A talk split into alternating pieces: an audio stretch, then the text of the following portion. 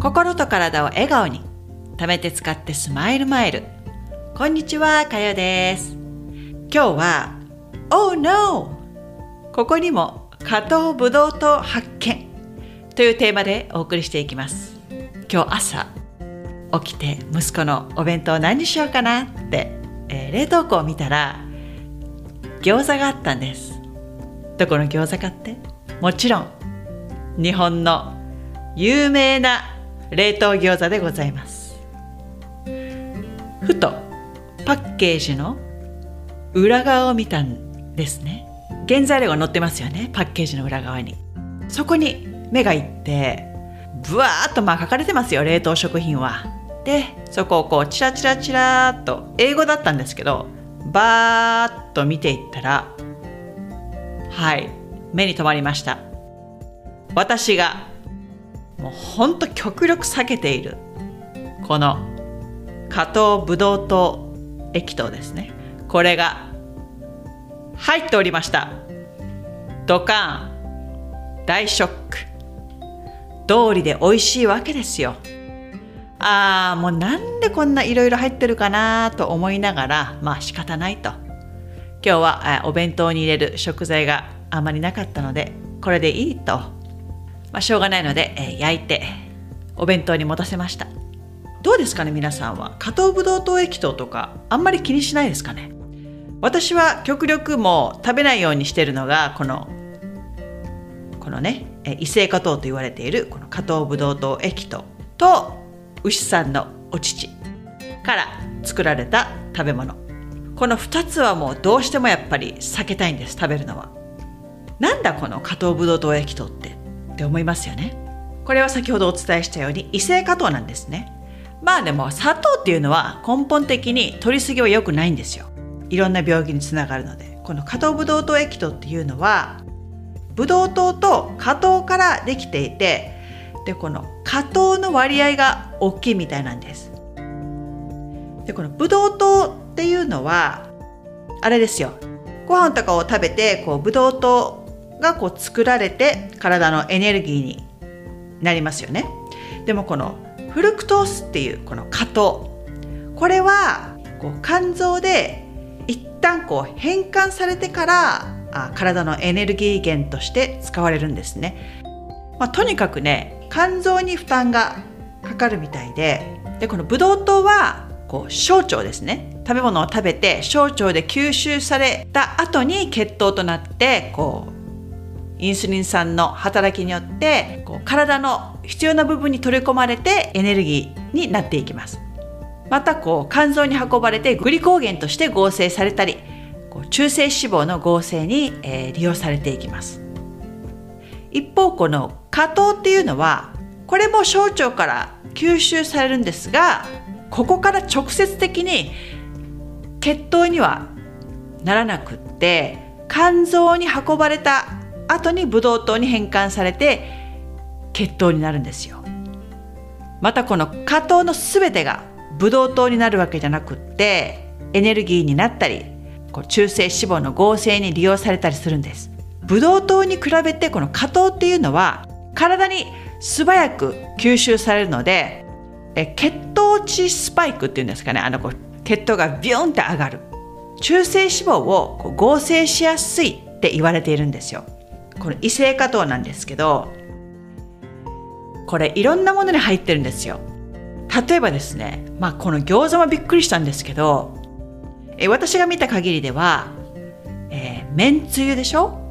めんつゆとかとんかつソース焼肉のタレあとも飲み物清涼飲料水ほとんど入っています。あの病気した時に飲むやつありますよね。電解質が入ってるって言われてるの。あれにも入ってますよ。すっごい甘いですもんね今思えば。病気した時はいろんなエネルギーが失われるので入ってるのかもしれないですけど、まあ、そこは専門家ではないので一概には言えませんけどね。もうねたくさんのものに入ってるんですよ。異性化糖って怖くないですか名前が。まあ砂糖を含めこの血糖値スパイクになりやすいこのね果糖がたくさん入った加糖ブドウ糖液糖こういったものやはりね他の炭水化物とは代謝の仕方が違うので肝臓に負担がかかるんですよね。肝臓にこう脂肪がつきやすくなったり、まあ、内臓脂肪2型糖尿病だったり心臓病。で体の炎症やっぱ糖がね体の中で多くなってインスリンで対処しきれなくなってくると体の炎症にもつながってくるしそこからですよ。はい私も経験した。がんですね。こういった病気にもつながっていくことになります。まあこの砂糖。そしたら何の砂糖を使えばいいんだと思いますよね。まあ私が思うのは何だろう。どうなんでしょうかね。天然のなるべく生成薬を加工されすぎていない天然の砂糖に近いものを選ぶといいと思いますよ。まあね蜂蜜とかメープルシロップ。あと私が使ってるのはココナッツパームシュガーかな。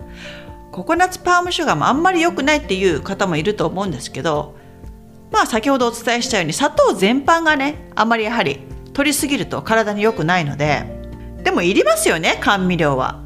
天然のこの炭水化物ご飯とか芋類野菜果物とかにもブドウ糖や果糖とかは入ってるのでまずはやはりそういったものから取るのが一番いいですよ。で砂糖の種類いろいろありますよ。ブラウンシュガーとかサトウキビとかもありますよね。でも買う時にですよパッケージをよく見ていただきたいんですよ。色をつけたものとかも売ってるんですね。まあ白い砂糖はもう本当あまりおすすめはしないですけどあの茶色いブラウンシュガーって書かれているものでもこの色を添加したものとかも売ってるんですよ。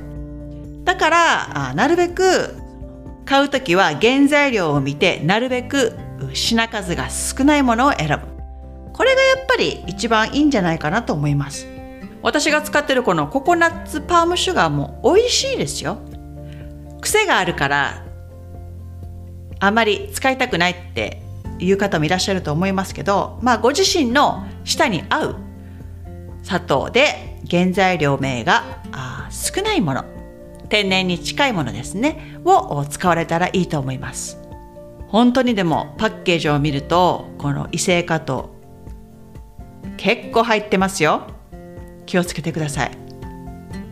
でこのあの加糖の入っている量によって名前が違ってくるみたいで、えー、私調べたんですけどこの加糖が50%未満のものはブドウ糖加糖液糖そして、えー、50%から90%入っているものは加糖ブドウ糖液糖。この加糖ブドウ糖液糖の方が結構流通されているみたいです。